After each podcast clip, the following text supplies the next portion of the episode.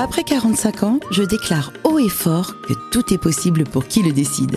Suivez l'histoire de ces femmes et de ces hommes qui ont changé leur destin, amélioré leur vie, sublimé leur quotidien. 5, 4, 3, 2, 1, votre vie peut commencer. Hello mes chers auditeurs. Alors cette semaine, on va parler d'un sujet qui va vous passionner. Bon, c'est comme ça toutes les semaines, on est d'accord, hein mais là, j'en mets mes deux mains à couper. Pourquoi? Parce que cette semaine, on va parler de tous nos ex. Oui, parce qu'on est d'accord, tous nos ex sont bien des pervers narcissiques.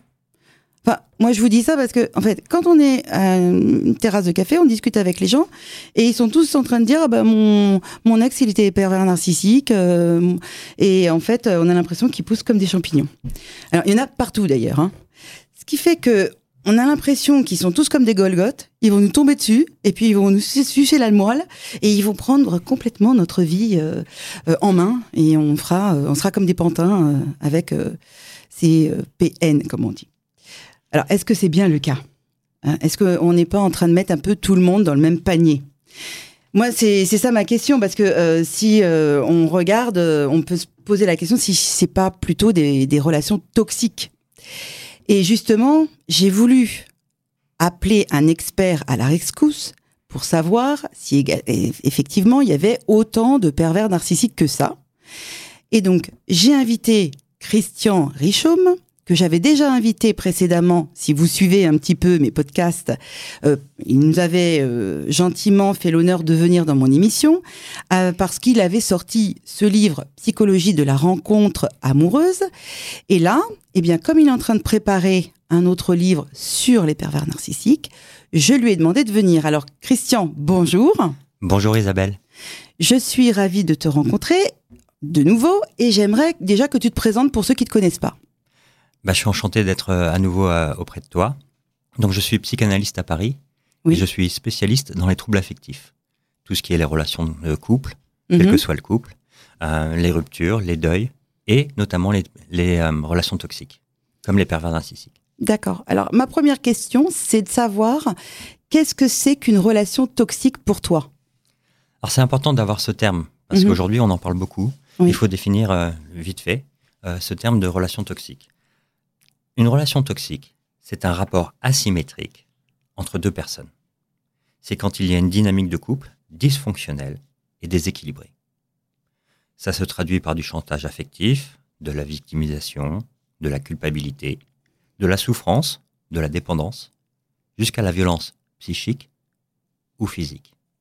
En fait, c'est une relation qui est destructrice mmh pour une personne, au moins pour une des deux disons que ça veut dire qu'il y a quand même beaucoup de relations qui peuvent être toxiques. Mais justement, comment on reconnaît qu'on vit une relation toxique plutôt que euh, bah, une relation qui va pas bien quoi? Il y a des signes. Il y a des signes qui montrent que cette relation donc, est dysfonctionnelle. Lesquels?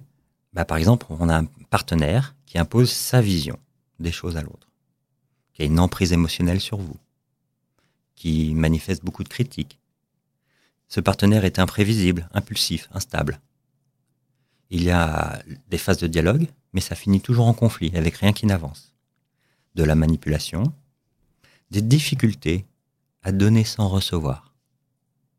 Cette situation tourne toujours à son avantage, il joue la victime, et il est très égocentrique. Alors moi, quand je t'écoute, je me dis que il y a quand même beaucoup de relations comme ça, je pense que c'est l'accumulation, on est d'accord, de tous ces éléments qui font que c'est une relation toxique. Mais effectivement, des fois, on, peut vivre avec quelqu'un qui impose sa volonté, ou euh, par exemple, euh, qui aime bien diriger, ou alors, bon, s'il y a un des éléments, personne n'est parfait, on est d'accord euh, c'est pas grave. Exact. Mais c'est l'ensemble. C'est l'ensemble de tous ces signes qui font que la relation est déséquilibrée, donc dysfonctionnelle. Alors, explique-nous justement, puisque maintenant tu, on va rentrer dans le cœur du sujet, quel type de relation toxique existe, s'il te plaît? En fait, il existe trois types de relations toxiques. Mm-hmm. On va commencer par la première parce que c'est celle qui fait l'actualité. Ce sont les pervers narcissiques. Ah, les fameux. Exact. On en parle beaucoup, mais c'est tout récent. C'est tout récent dans le nom qu'on vient de leur donner. Le terme est arrivé en 1990. Ah oui, c'est tout récent, d'accord. C'est tout récent. Euh, Pourtant, on en parle beaucoup. Oui, mais c'est 1% de la population. Ah bon, bah, tu me rassures. Parce que là, on avait l'impression qu'en fait, il y avait la moitié de la population qui était pervers narcissique. Mais là, tu rétablis les choses, et je veux bien appuyer là-dessus, il n'y a que 1% de la population qui est véritablement pervers narcissique. Donc ne dites pas à Tire Larigot, mon ex était euh, pervers narcissique. Alors, c'est possible. C'est possible, mais bon. Mais c'est 1%. Euh, les gens qui fonctionnent bien en couple, on n'entend pas parler. Les gens qui ont une rupture dans le respect, la confiance, on n'entend pas parler. Par contre, le pervers narcissique, un, il fait beaucoup de dommages sur sa victime, et mhm. en plus, elle peut rester traumatisée de nombreuses années après. Et lui, il cumule, il cumule les victimes. Je comprends, donc c'est pour ça qu'on en parle beaucoup, parce que comme il fait beaucoup de dégâts, les gens qui ont subi ce genre de relation en parlent pendant de nombreuses années. C'est pour ça, c'est ça? Et lui, il cumule les victimes. Ah bon, il a plusieurs partenaires et à chaque fois, il, a le même mode opératoire. Exact. Donc dans sa propre vie, euh, Freud disait, on ne devient pas pervers narcissique, mhm. on l'est et on le demeure. Bon. Donc il enchaîne les victimes. Ok. Alors, un pervers narcissique, comment on peut le reconnaître sans rentrer trop dans le détail? Il y a trois phases qui sont importantes. La première, c'est l'approche. Il vient vous voir, il vous séduit, avec une certaine idéalisation du couple, de l'amour. Il utilise de la perfection. C'est le coup de foudre. Ça va vite, ça va très très vite. Ouais, c'est Don quoi. C'est Don Il arrive, euh, il, transforme notre vie. Exact. C'est l'amour qu'on avait imaginé et qui se présente là maintenant. Oui. Donc on lâche tout, justement. On lâche tout parce qu'on se dit, oh, enfin l'amour, c'est voilà, j'ai rencontré la personne. Ça va très très vite et il a des attentions nombreuses et un peu comme dans le, film qu'on avait vu, le Mon Roi, où justement, euh, dans ce film-là, il arrive, c'est euh, crack boom u, euh, le mec, tu t'es carpette dès, dès, que tu l'as vu, quoi. Là, on est foudroyé. Voilà. Ça, c'est la première phase, c'est pour attraper sa victime. Ensuite, il a une deuxième phase, c'est ce que j'appelle la fixation.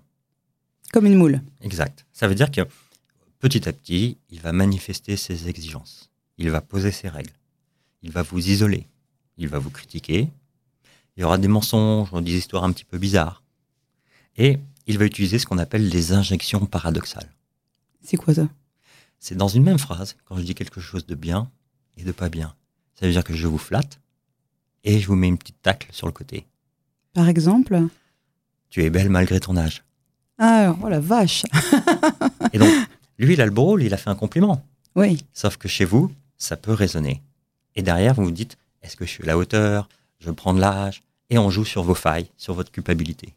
Oui, c'est ou par exemple euh, t'es belle, euh, même si t'es un petit peu ronde, ou si par exemple on n'est pas bien, pas bien dans son corps.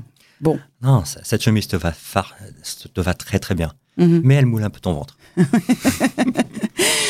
en fait, je trouve que c'est important de, de, se rappeler que c'est pas grave en soi de dire ce genre de phrase, mais quand on est très amoureux, euh, et que justement on est ferré entre guillemets quand on pense que la personne qui est en face de soi c'est la personne de notre vie, eh bien ça va avoir beaucoup plus d'impact. On joue sur vos failles, sur votre attachement mm. et on crée de la dépendance. C'est pour ça que j'appelle cette zone-là la fixation. Là, je capture la proie. Ok. Et ensuite, dernière phase que j'appelle typiquement la manipulation. Là, je me nourris de la proie. Ça veut dire que là, tout est de sa faute. Je nourris sa culpabilité, j'en fais ma possession, je lui fais perdre ses repères et je nie sa propre personne. Donc ça, c'est le pervers narcissique. Exact. Mais alors après, est-ce qu'il n'y a pas d'autres relations toxiques? Ben si. Malheureusement. Et c'est important qu'on en parle parce que on a l'impression que toutes les relations toxiques sont réservées pour le pervers narcissique. Mais non, en fait. Non. Il y a aussi un deuxième type qu'on confond avec le premier, mais qui est juste le manipulateur. Ah bah, je croyais que c'était euh, un pervers narcissique, moi. Non, parce qu'il n'a pas les mêmes buts. Lui, son but, c'est juste d'obtenir ce qu'il veut. Ce qu'il veut par rapport à l'amour. Alors que le pervers narcissique, lui, nourrit sa faille narcissique. Oui, c'est quelqu'un qui a eu une, un problème narcissique souvent dans l'enfance et puis du coup, il a besoin de se nourrir de ça. Mais donc le manipulateur, qu'est-ce qu'il fait? Comment on le reconnaît, lui? Ben, la manipulation Le manipulateur ou la manipulatrice, je tiens à le dire, parce qu'on est toujours en train de parler au masculin, mais euh, il y, a des pointures chez les femmes aussi. Hein. Comme dans les pervers narcissiques, il existe aussi des femmes. Voilà. Le manipulateur, c'est celui. La manipulation, c'est contrôler ou influencer les émotions d'autrui. Mm. Parce qu'on veut quelque chose dans son comportement ou dans ses pensées. Mais ça devient toxique si c'est délibéré et répété. Oui, je comprends. Du coup, on utilise par exemple le chantage, le chantage émotionnel, la culpabilité. On peut menacer, intimider, jouer sur l'insécurité de l'autre, dénigrer, critiquer, se moquer, renier l'existence de l'autre et être ambivalent dans les attentes. C'est quoi être ambivalent dans les attentes? Ça veut dire que un jour je veux quelque chose et quand vous me l'apportez, je dis qu'en fait j'en voulais pas. ça c'est terrible. Par exemple, j'aimerais bien que vous m'emmeniez à la radio, que vous ayez ce, ce petit temps pour m'emmener. Et puis quand vous êtes là au rendez-vous, je dis non, en fait j'avais pas besoin de toi, je suis grand tout seul. Oui, d'accord. Et ça, ça perturbe. On n'est jamais sécurisé dans une, dans une relation comme ça. Exact. Mm. Juste le but du manipulateur, c'est vous obtenir dans, par rapport à son climat d'insécurité qu'il vous crée. Ok, il a envie de vous mettre dans une, dans une insécurité, entre guillemets. Exact, parce qu'il vous maintient. Bien, bon. voilà. On va donc euh, maintenant faire attention quand on rencontre des gens qui sont toujours un peu ambivalents et que avec qui on n'est jamais sûr de rien.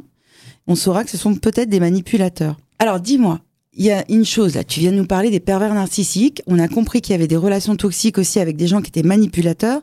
Mais est-ce qu'il y a des gens qui sont complètement sains en fin de compte, mais quand ils sont ensemble, bah ça fonctionne pas et ça devient une relation toxique? Exactement. Il y a des personnes saines qui ensemble ne font pas une bonne compatibilité, avec une asymétrie. Par exemple, l'anxieux évitant l'anxieux avec l'évitant. La personne empathique avec la personne qui n'a pas d'émotion. La personne qui aime le contrôle avec quelqu'un qui est borderline. Là, on a des alliances qui font un, dysfonctionnement dans le couple et un déséquilibrage, et qui sont de la souffrance pour chacun d'entre eux. Je comprends.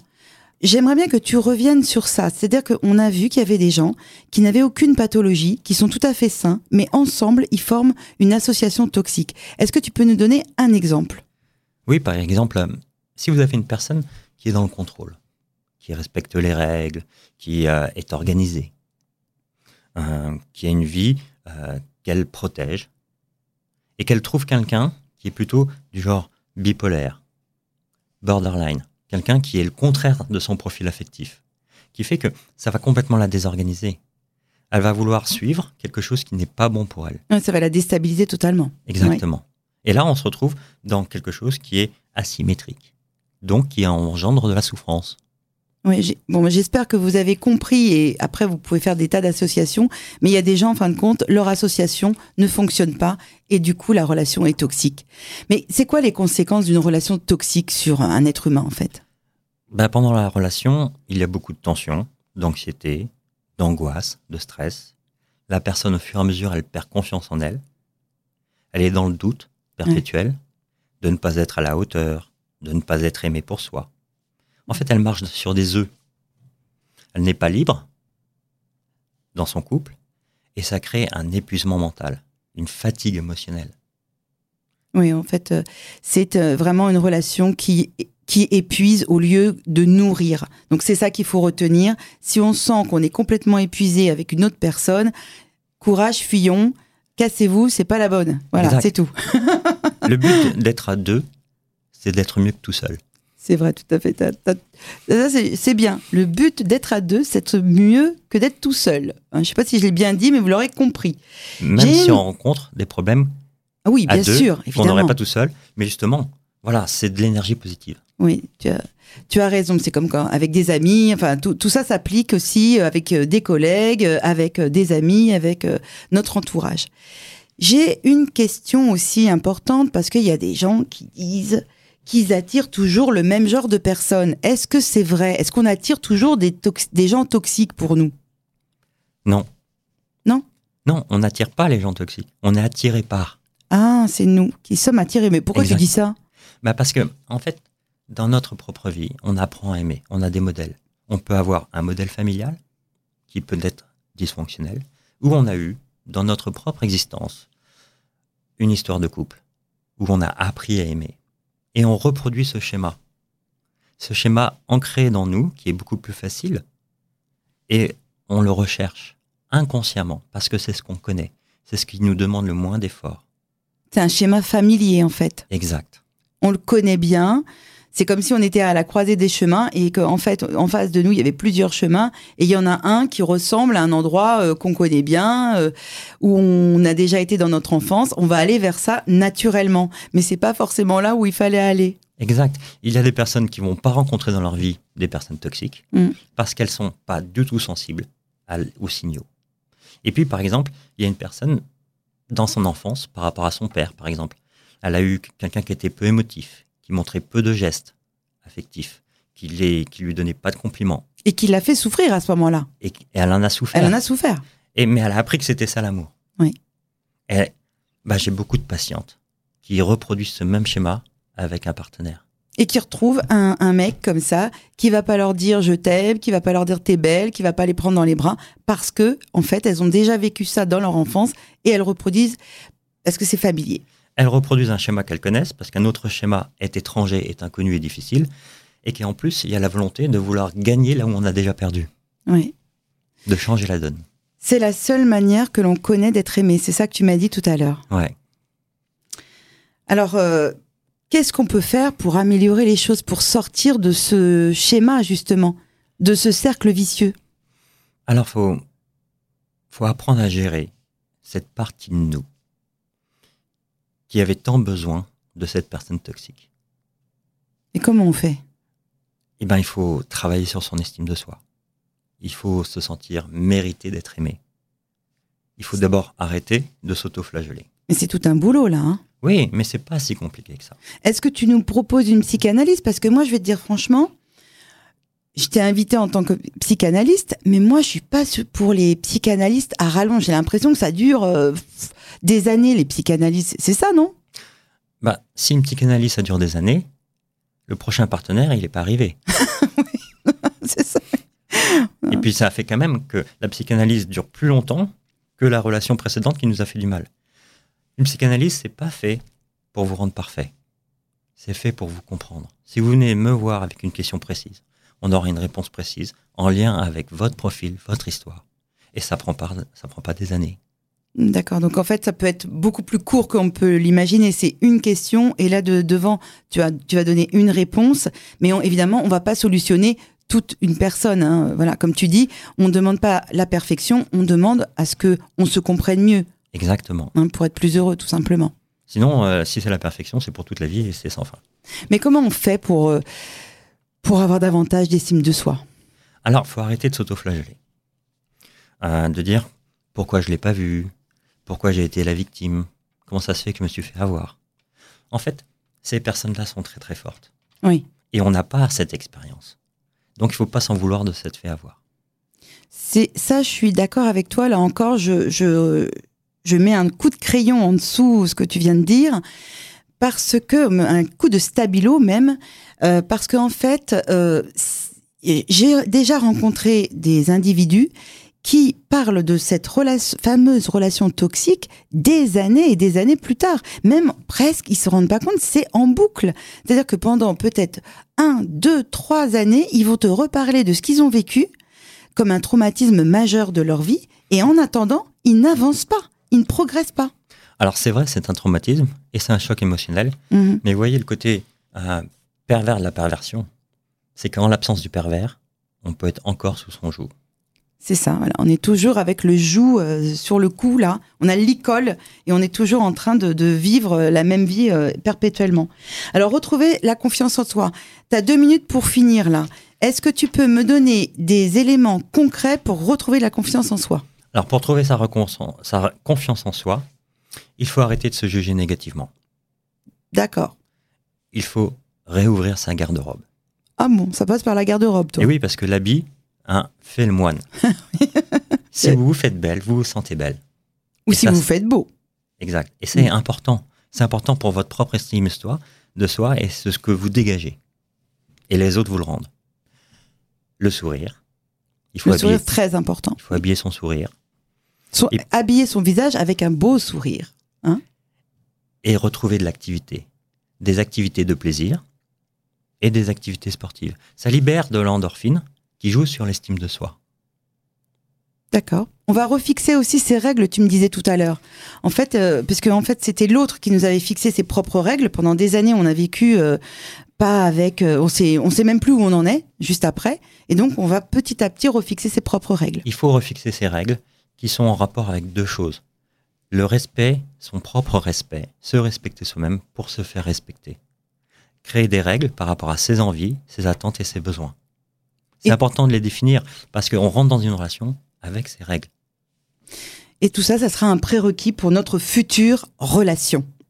J'espère que cette émission, il nous aurait fallu beaucoup plus de temps encore, vous aura intéressé, vous aura passionné et vous aura appris des choses et vous aura permis euh, de bah, reconnaître quelqu'un qui est toxique et de vous enfuir au plus vite. La semaine prochaine, on va parler d'un autre sujet qui n'a rien à voir avec la choucroute, si je peux m'exprimer ainsi. On va parler de l'andropause. Et eh oui, on parle tellement de ménopause, mais il y a aussi l'andropause. Eh bien, vous verrez la semaine prochaine, si vous êtes à l'écoute, vous comprendrez euh, que ça existe et comment on peut euh, traiter euh, quelqu'un qui, bah, les hommes, écoutez, vous aurez des réponses à vos questions. Voilà. À la semaine prochaine et merci encore pour votre fidélité.